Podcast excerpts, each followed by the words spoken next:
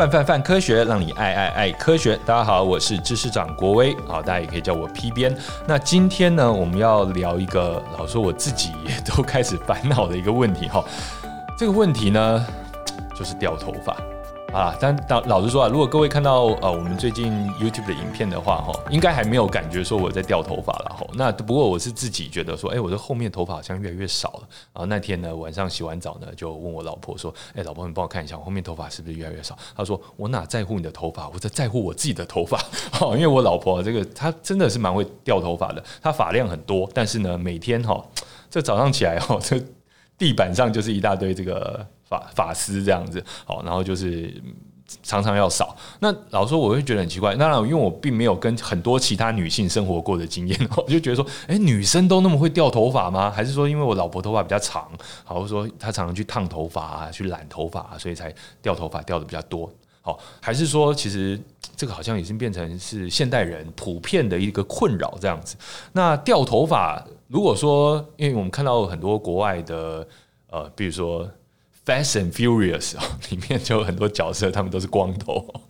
好，那诶，光头看起来也不错啊，也是很有、很有、很有，因为这个肌肉锻炼起来看起来还是很有型啊。那你像国外的一些大公司的老板，好像是之前的那个亚马逊的贝佐斯啊，对不对，也是没头发，对不对？没头发看起来是很有自信啊，也是感觉很富裕的感觉。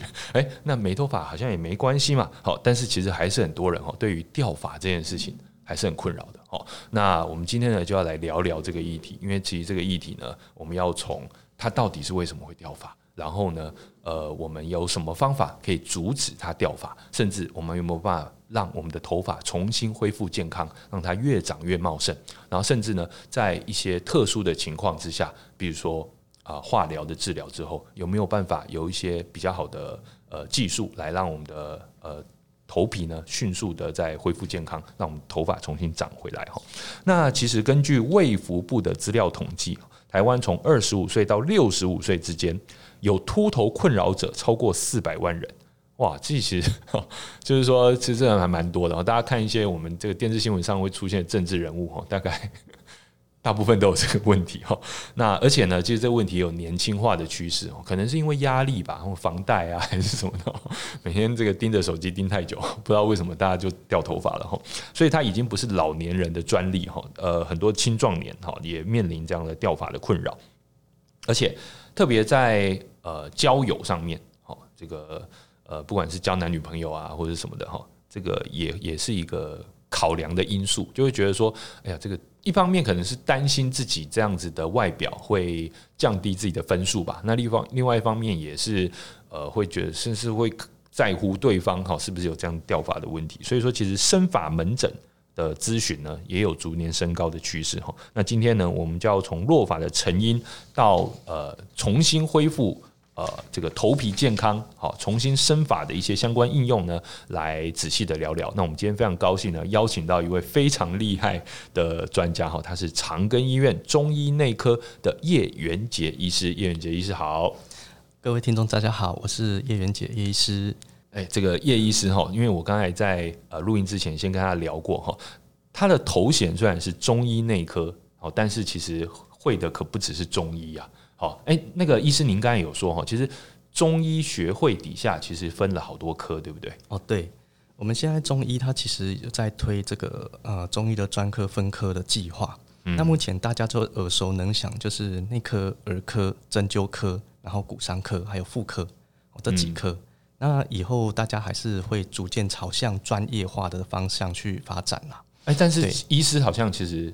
都可以嘛？这以下这几科，其实你要跨哪一科，其实都 OK，对不对？对对对，这其实是看自己的那个门诊的病人缘呐哈。你的治治疗这一科的病人的人数跟经验都特别多的话，那你可以朝向这个专科去。考试啊，然后取得证照啊，有些人可能特别走妇科，有些人可能特特别走儿科这样子。对，哦，所以您是内科，但儿科也有嘛？儿科跟内科，儿科跟内科都一样。OK，可见有孩子缘啊。是，刚才听说您有三个小孩，这样。对对对，哇，三个小孩，但现在来讲，这个也不是说特别多，但是其实呃，比如说我只有一个小孩啊，就比我就我三倍这样子，可见的这个哈，辛苦了，辛苦了。谢谢谢谢。而且其实呃。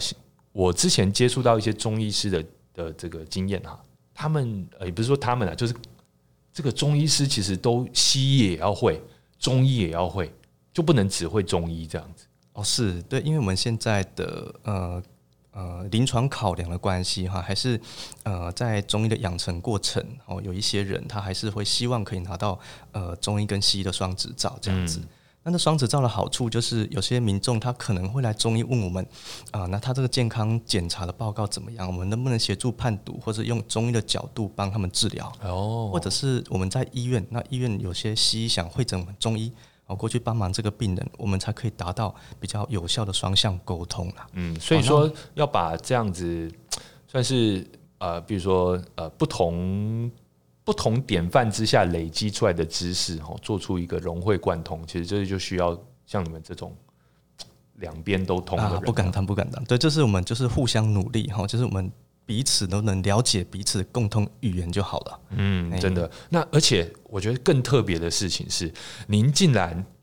除了是 doctor 以外，哈，您您这个 doctor 是医生，哦，您还是博士，哎，您还是阳明交通大学分子医学的博士，怎么会取得这个博士的 这个资格啊？哦，对，因为当年其实是因为我先做了一个小小规模的研究，哈，是告诉大家，哈，就是到底乳癌的病人都吃什么样的中药。不过这个中药做出来之后，他只能告诉我次数啊，不能跟我讲有效或没效。但是我们又想要短时间哈，用一些特殊的技术，嗯，告诉大家这个药物的机转是什么，嗯，所以我就去找这个阳明交通大学的老师，哦黄老师一起做研究这样子。那黄老师真的是多才多艺，也是我们的典范之一，啊，哦就让我们学会了呃一些资料库啊，或者是用大数据的平台，哦来来解答这个问题。但是您也很夸张哎，您就这样子拿了一个博士学位回来的？没有，就是其实真的是不是去请教一下就好了吗？哦，没有没有，是真的是对研究有兴趣啊，就一只脚踏下去，发现 就是还是把它念完了。好的，一只脚踏下去之后，就整个扑进去了。我觉得这也真的是蛮夸张的哦。所以我刚才介绍了，我们叶元杰医师他在长庚医院的中医内科，好这个任任职嘛，哈是。然后呃，中西的中西医的双学位。然后同时呢，又是这个阳明交通大学分子医学博士，我觉得这个真的是太厉害。那不过这这聊到这边，我会觉得说，哎，我们今天聊这题目会不会太小了？聊掉法，好，那但是真的好，因为医师在这方面呢有特别的研究哈。那所以呃，今天能够也邀请到叶元洁医师来跟我们分享哈。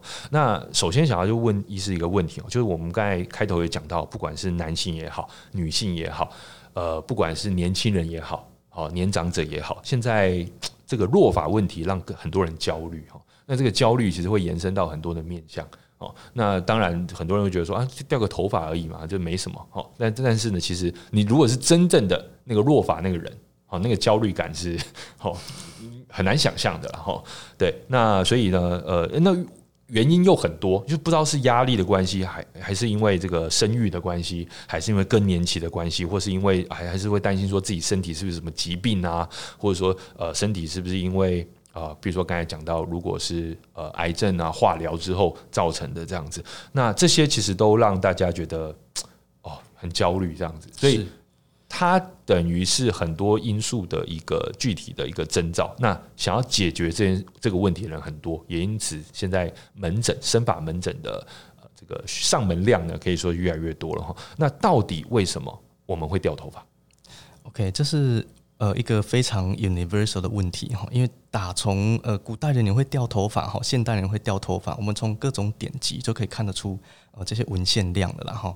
好，但是我们先讲一下那马欧法的生长。以前的人，以前的人也会会特别写写下他们掉头发，感觉很困扰这样子。哦，有，就是不然就不会有那么多什么呃，诸如嘿，就是什么七宝美染丹，然后就是特别呃要去长一个人的，不管是胡须哦还是毛发这样子。哦，对，因为毛发其实像头发好了，头发它其实占我们整个人的脸的比例很大。嗯，那就算你没有有意去看它，你在镜子照自己，你其实有意无意会看到自己的头发的这个整体厚度的改变，会不会看到头皮？对，这个都会映射到你的。呃，自己的状态，哎呀，我今天健不健康？嗯，我是不是逐渐变老了？嗯，就刚刚回应你的问题哈，没有开始落发问题的人哈，是没办法体会真正落发带来的焦虑。是的，对，甚至只是出现一根白头发，都可能让这个人焦虑不已。哎，真的耶！对，对我这边要自己爆料一下，我太太常常叫我女儿帮她拔白头发，因为她看到白头发就很不顺眼，就说：“哎，那个那个女儿帮我拔一下这根白头发。”然后女儿都已经很烦了，就是哦，那干嘛要拔？就就让它长啊，有什么关系？然后她不，她受不了，她看到白头发还是要拔掉。那其实因为毛囊哈，它的生长周期哈是受到很多因素的影响了哈。除了说跟光照，没错，哦、光照跟光照有关哈，哦、跟温度、跟拉扯这些物理因素都有关。嗯，那这些这么 呃这么通俗易懂的这些知识哈，事实上都是各个大师们哈做个非常厉害、非常严谨的研究做出来哈。比如说呃，为什么动物的毛发哈在冬天比较长哈？嗯啊，我们为什么会经历这个呃日夜？光照周期转换逐渐掉发，嗯，好，这也会形成呃，我们呃中医这种天人相应的概念哈。诶，对啊，没错啊，你的毛发本来就是会随着这个你不同的生活节奏哈，有些呃不同的呃生长化收场的转换。对。那正是到我们现代社会哈，因为现在社会的大家生活节奏都更快，嗯，哦，可能在一个很不自然的环境活着，对，你可能经常熬夜或者熬夜还在那边看手机，光照很长，嗯，你的这个毛发就诶、欸、没办法接收到正确的讯号，哦，这是落发是很常见的，或者是提早白发也是很常见。对啊，你看我们家里有养狗养猫哈，他们这个毛发很会长，对不对？很会掉。因为为什么？因为他们没有熬夜，啊 他没有跟我们一样待在这个电脑前面工作，对不对？对，所以就很自然这样子。当然，如果他们也有掉毛的问题，那是严重的话，那是另外要解决的。哦，对，没错。其实兽医在看那个毛发，也是一个非常重要的中医兽医，然后是一个非常重要的望诊的范围，这样子。嗯，对。那头皮有时候会因为我们使用不同的，或者是呃不正常、不正确好的那个养护的产品。或者是你是频繁染烫，哎，烫了这颗不喜欢，又转到别家立刻烫哈，你可能就漂亮个一两礼拜，呃，接下来的这一两个月就是，呃，经历这种头发变少变细哈，或者是逐渐进到头皮的过程，你难免不让自己觉得非常的焦虑啊。对啊，我之前有个同事哦，他大概每个礼拜，呃，就是隔一个礼拜一来上班，他颜色都是不一样的。嗯哼，就是每个礼拜来头发颜色，就是今天可能是。绿色，然后下礼拜可能是粉红色加黄色，然后再下礼拜可能又是 anyway，反正就是每个礼拜都要换颜色。我就觉得说，哇，你这样还能够维持你的发量，不容易啊。对，对对，我们门诊的护理师他们也会常这样，真的、哦。他们是觉得说，我自己可以看这个门诊，所以他没有在怕。没没，可能是呃，对他们真的是喜欢说头发变换一些颜色，可能跟自己的心情转换有些关系。是啦，嗯，对。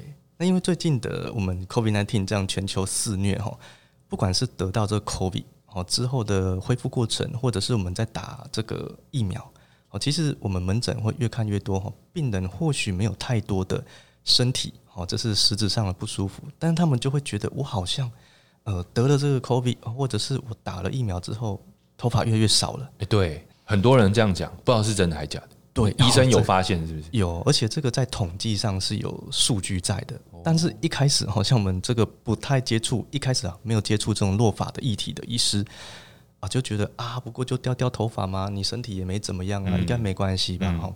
可是逐渐人越来越多会发现，掉头发的病人，他们似乎会伴随其他的呃，因为疫苗或者是 COVID 带来的一些身体症状的变化，嗯，例如觉得很疲倦，觉得脑雾了。我觉得会皮肤痒了，嗯，嗯，他可能就会伴随，呃，比较常见就是雄性秃哈，他、哦、可能就觉得，哎、欸，我明明以前头发还不错啊，为什么现在都逐渐看到头皮了？嗯，他可能就会觉得说，好像是因为感染过而造成的。哎、欸，对，但是其实我们没有办法去证实哈，这个病毒会是影响这个毛囊怎么样？嗯，但是我们可以从数据统计发现有，有呃落发的病人，哦，他们其实是比较呃。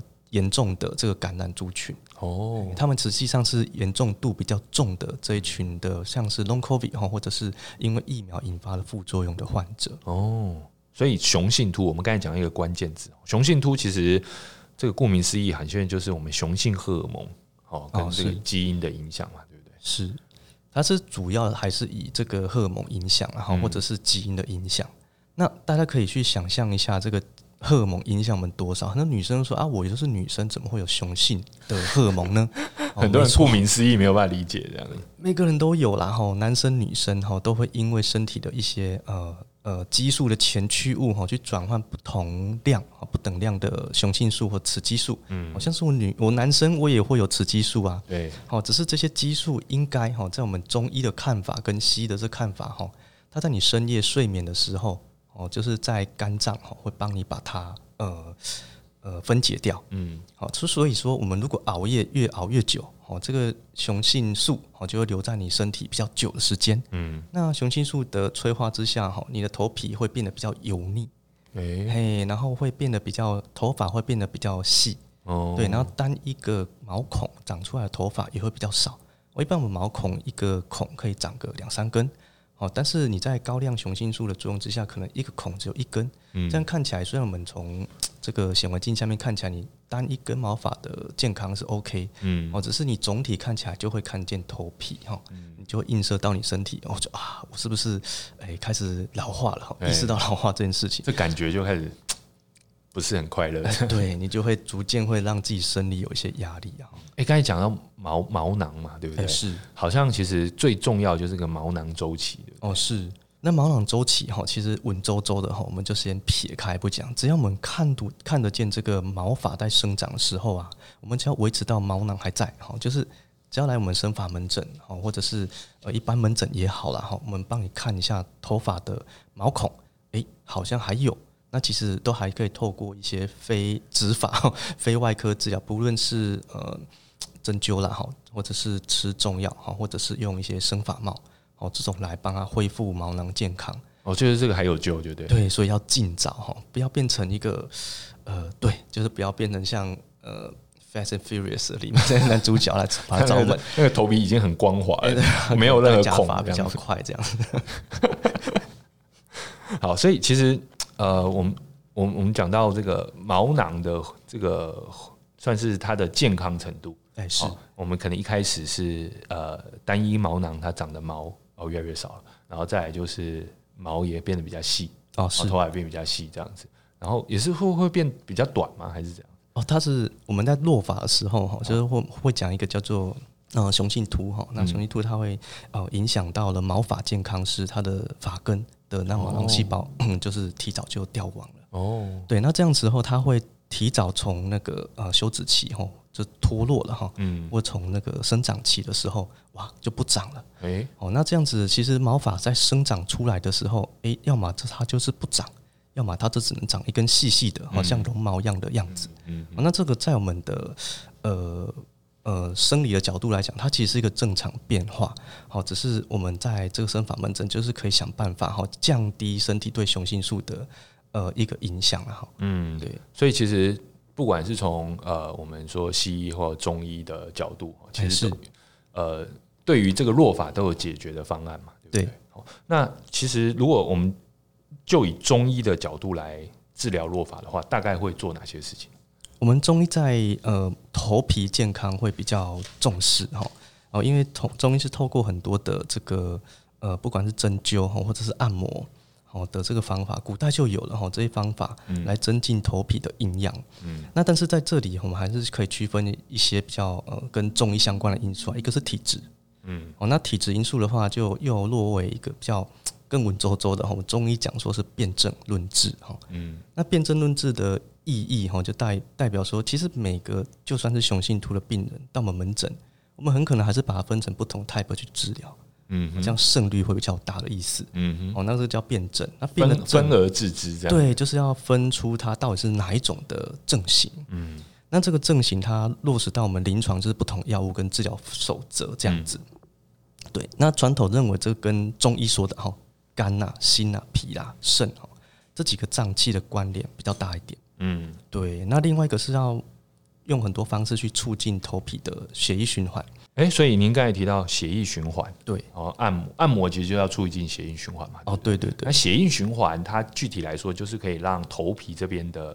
怎样微微血管能够长得比较好吗？还是怎样？哦，它是要增加，因为我们的头皮哈，在哎头皮健康也会随着年纪哈越来越老化。嗯，好像女生会吃这个胶原蛋白一样哈。哎，为什么？因为皮下胶原蛋白，皮肤越来越薄嘛，哈，那胶原蛋白不见，哎，头皮也会哈，头皮也会因为你年纪的关系，嗯，它就不像你年轻时候那么的呃 Q 弹哈，好，所以下面的那个头皮会逐渐变硬，嗯、那硬是一个非常重要落发的天敌，然后所以我们会用很多方法让头皮稍微软化，软化就会让血管更有机会可以长进来，哦，再再度丰沛这个需要被灌溉的。好像好像我们这一个一个土壤，我们要松土这样子，啊、对，对对，让它有办法呼吸啊，里面要有这个生态能够。健康一点这样子，对，对对，感觉啊，好类比起来有点像。那所以中医的话，就是透过刚才医师说的啊，推拿啊、点穴啊、按摩啊、针灸啊，对这些方式来促进我们头皮的血液循环，然后让我们的头发能够生长得更好嘛。啊，那那那吃药可以吗？哦，吃药其实也可以，不过我们吃药哈，呃，在门诊哈，门诊端我们吃药主要还是以消减压力为主哦。好，因为这块比较能立竿见影有效，而且毒性相对来讲比较低啊。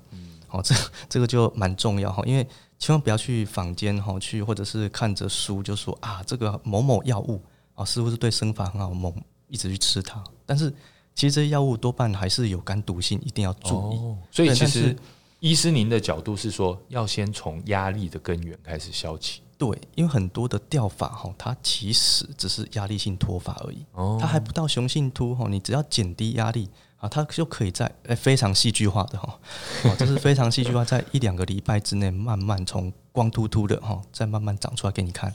哦，可能有些人他就自己就是自己觉得自己会 Google 就可以当医生这样子，就看了一些中中药药方，就自己去抓自己想要嗑药这样子。对对，对，那这其实是很危险的。对对不对？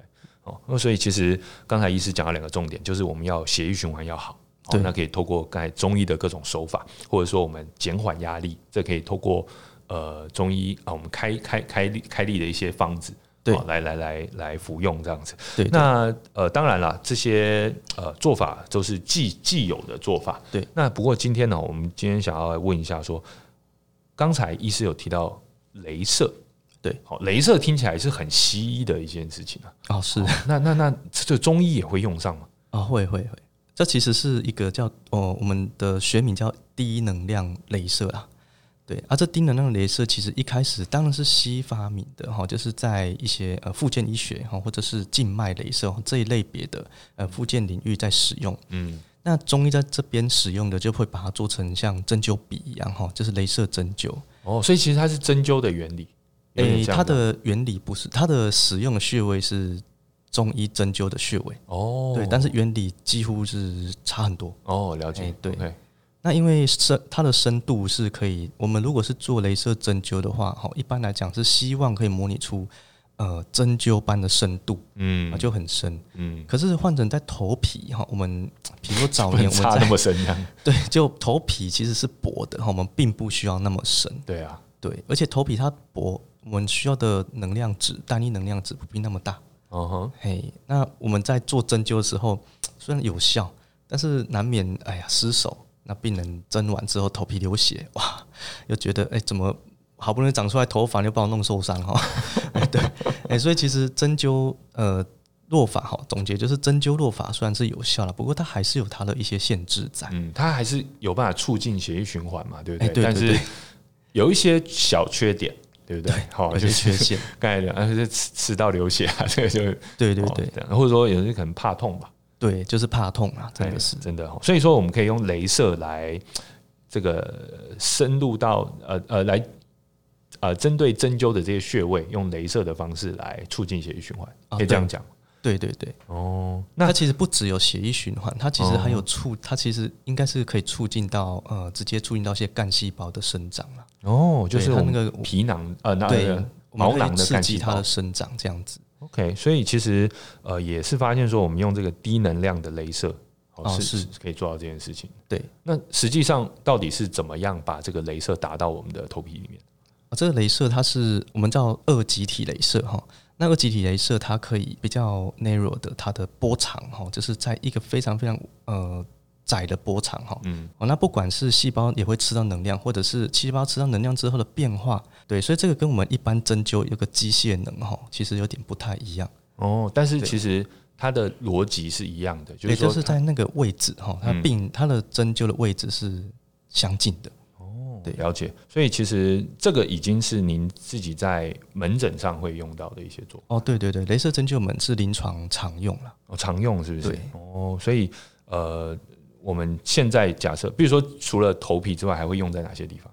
就其实说酸痛哈，酸痛是今天小朋友哭闹，哭闹也可以用，就是儿科嘛。我好想要要照镭射哦，是这样吗？不会吧？没有哦，他们可能是一个呃过动症的患者哦，门诊就是哇哇哇哈，就是跑来跑去怎么办哈？很难把他抓过来针头了哈。哦，我们需要可以安神，对对对，你就赶快抓过来然后帮他，对，就是头皮针哈，就是。镭射几个点，帮他做一下。OK，那有的是门诊就鼻塞很严重，你就鼻塞也可以处理。对对对，哎，哇，那这个这个倒是我没有尝试过，我现在突然很有兴趣哈。那但是我们回到落法这件事情，那主要我们。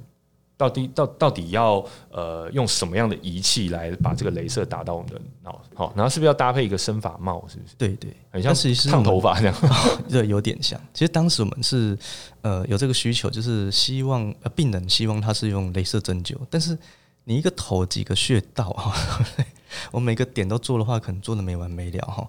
那有没有一个方便的器材哈？但是我们能量输出不要那么高哦，但是啊，那可以比较呃。一次哈就打完所有的我们想要打的这个穴位，嗯，哦，就找了很多个厂商了哈，嗯，但因为我们对医用镭射哈会比较放心哈，而且使用经验比较充足啦，哦，所以一开始就是锁定这个全镭射的这种生发帽，嗯，那因为坊间很多的不同生发帽，它可能是用呃稍微低成本的 LED，嗯，对，LED 它也是红光啊，你我们人肉眼看起来就是红红的光。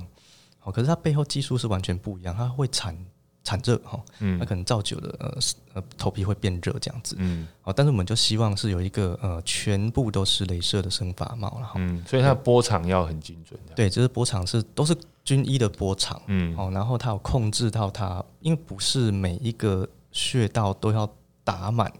哦，就是打越久越好，不是？嗯，它必须要被精准控制在某些时间，嗯，才能达到它的效率的最大化，这样子。嗯嗯，就很像下针也是要很谨慎这样子。对对对，这背后 know how 还蛮重要的，并不是说你一顶那个红光哈，一直照照头皮，照久了，哇，你的头发长得没有，绝对没有这回事哈。那有的人就觉得说，哦，你去拿去那个电磁炉旁边 烘一下，也千千万不要这样做哈。对。那所以其实通常是多久要照一次啊？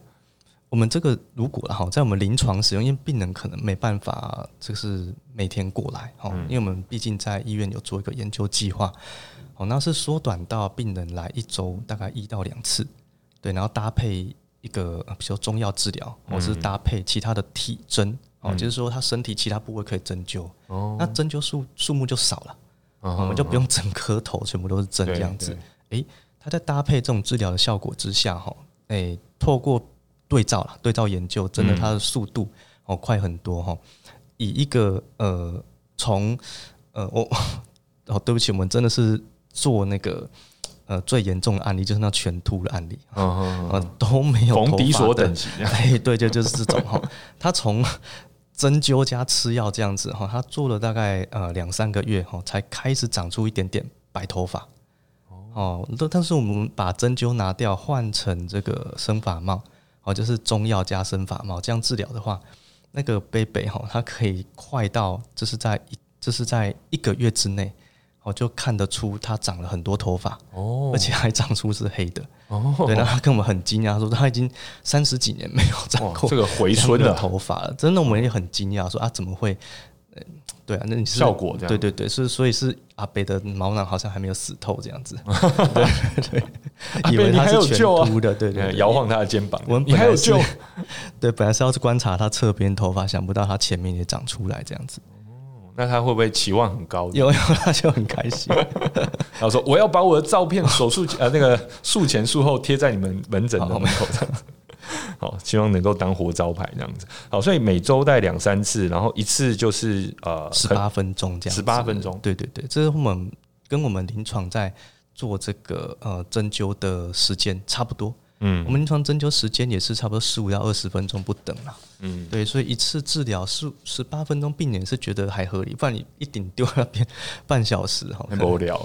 哎，对，看手机。以前我们曾经有一些病人哈，可能要电呃，我们我们会。那个针灸针灸电针，哇，电半小时，他们多半哎、欸、受不了哈，欸、时间太久了哦，太久不是不舒服的关系吗？哎、欸，可能就躺那边无聊了哈，是然后就想要急着要起来这样子哈、哦，准备几本那个周刊。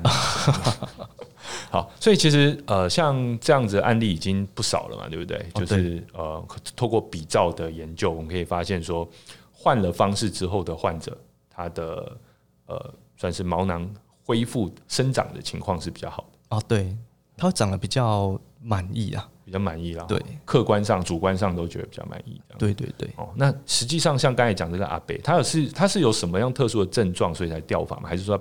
单纯的雄性秃这样，它是就是一个单纯雄性秃，嗯，就是我们俗称油腻大大叔这样。哦，是是是，我已经即将步入这个阶段了，还没还没还没，快了快了。那那有没有什么其他的像是这种案例？比如说，医师刚才其实有提到说，在化疗的时候也是有些人掉发嘛？哦，对对对，那他们可能会觉得特别难过哦，这样。对，这其实是我们主要研究的议题之一啊，因为其实。呃，刚刚才提到说我在呃研究过程后，就接触到这乳癌的病人，好，但乳癌病人我们可以很自然而然去跟他说啊，你的乳癌呃因为治疗之后血球会掉啊，哈，然后你的呃造血会怎么样？哈，我们都可以应用各种各式各样的治疗去恢复它原本失去的东西，就唯独大家有意无意会忽略它掉发了，嗯，我都是跟他讲说啊，你化疗结束头发都长回来哈。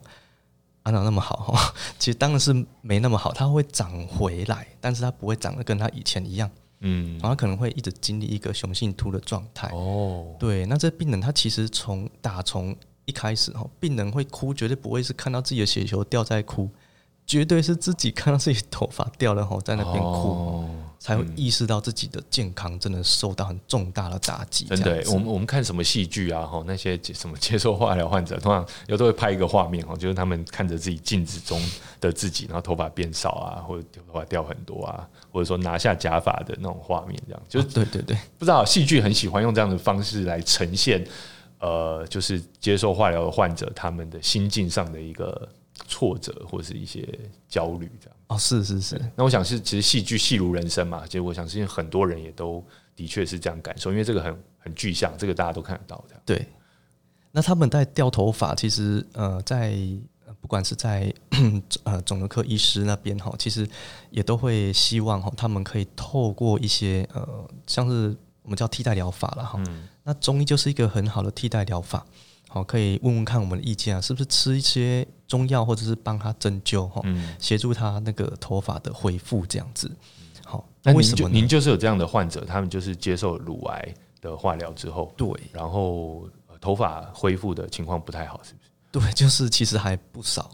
对，他们其实就一直要在呃在，其实他们很多都是老师啊哈。那老师他面对学生哦，对对对，哇，那老师一直戴着一个呃一个毛帽。哦，就算天气很很热，他还是得戴这个毛帽。哦，他或者是他自己去定做的那个假发，他始终也不敢把它拿下来。嗯，对，那他其实会形成他心理上的自卑啦。哈，那其实，在国外的调查，哈，这一类的患者，六十三 percent 的这类的化疗后落发患者，他们在重回职场都会出现一些障碍。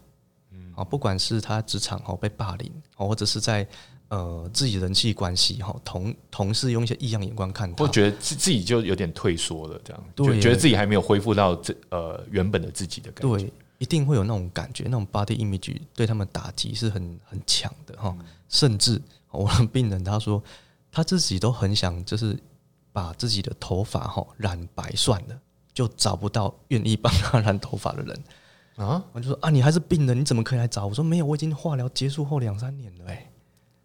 他就是找不到一个愿意帮他把头发弄成他喜欢样子，最后怎么样？他只好自己习惯那个，诶，秃秃有一点秃的发型啊，发量不是很多，对，不是很多这样子，所以这就是引发我们一个算是帮助病人的一个研究契机哈。嗯，我们能不能透过一个呃，不要药物，我们当然不希望药物再介入，因为这些病人他有真吃很多药，对，那也不要针灸哈，哦，因为病人他又怕针怕痛。嗯，啊，这是一个单纯的非侵入性治疗。嗯，那我们想到是镭射针灸。嗯，只是镭射针灸因为用起来比较不顺手，才会想到说用这个比较规范化而且又方便使用的镭射生发帽。嗯，哎，这真的是一个很很很嗯，也不是说很特别啊，就是说很实际有需求的族群。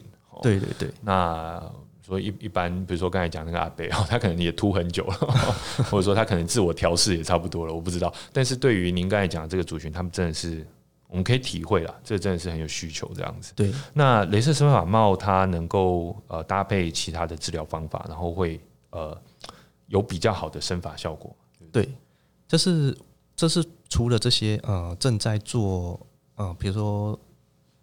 就是他们荷尔蒙治疗哈，比如说乳癌病人，他们后期化疗结束之后，会使用一种荷尔蒙治疗，一直让他们有雄性秃的状态哈。哦，那其实在这个时候，我们也希望他，你你也可以过来哈，就是使用这种镭射生发帽哈，去减缓好这种药物对你的这种雄性秃的这种效果。嗯，哦，就是不要让你秃到你很不开心呐。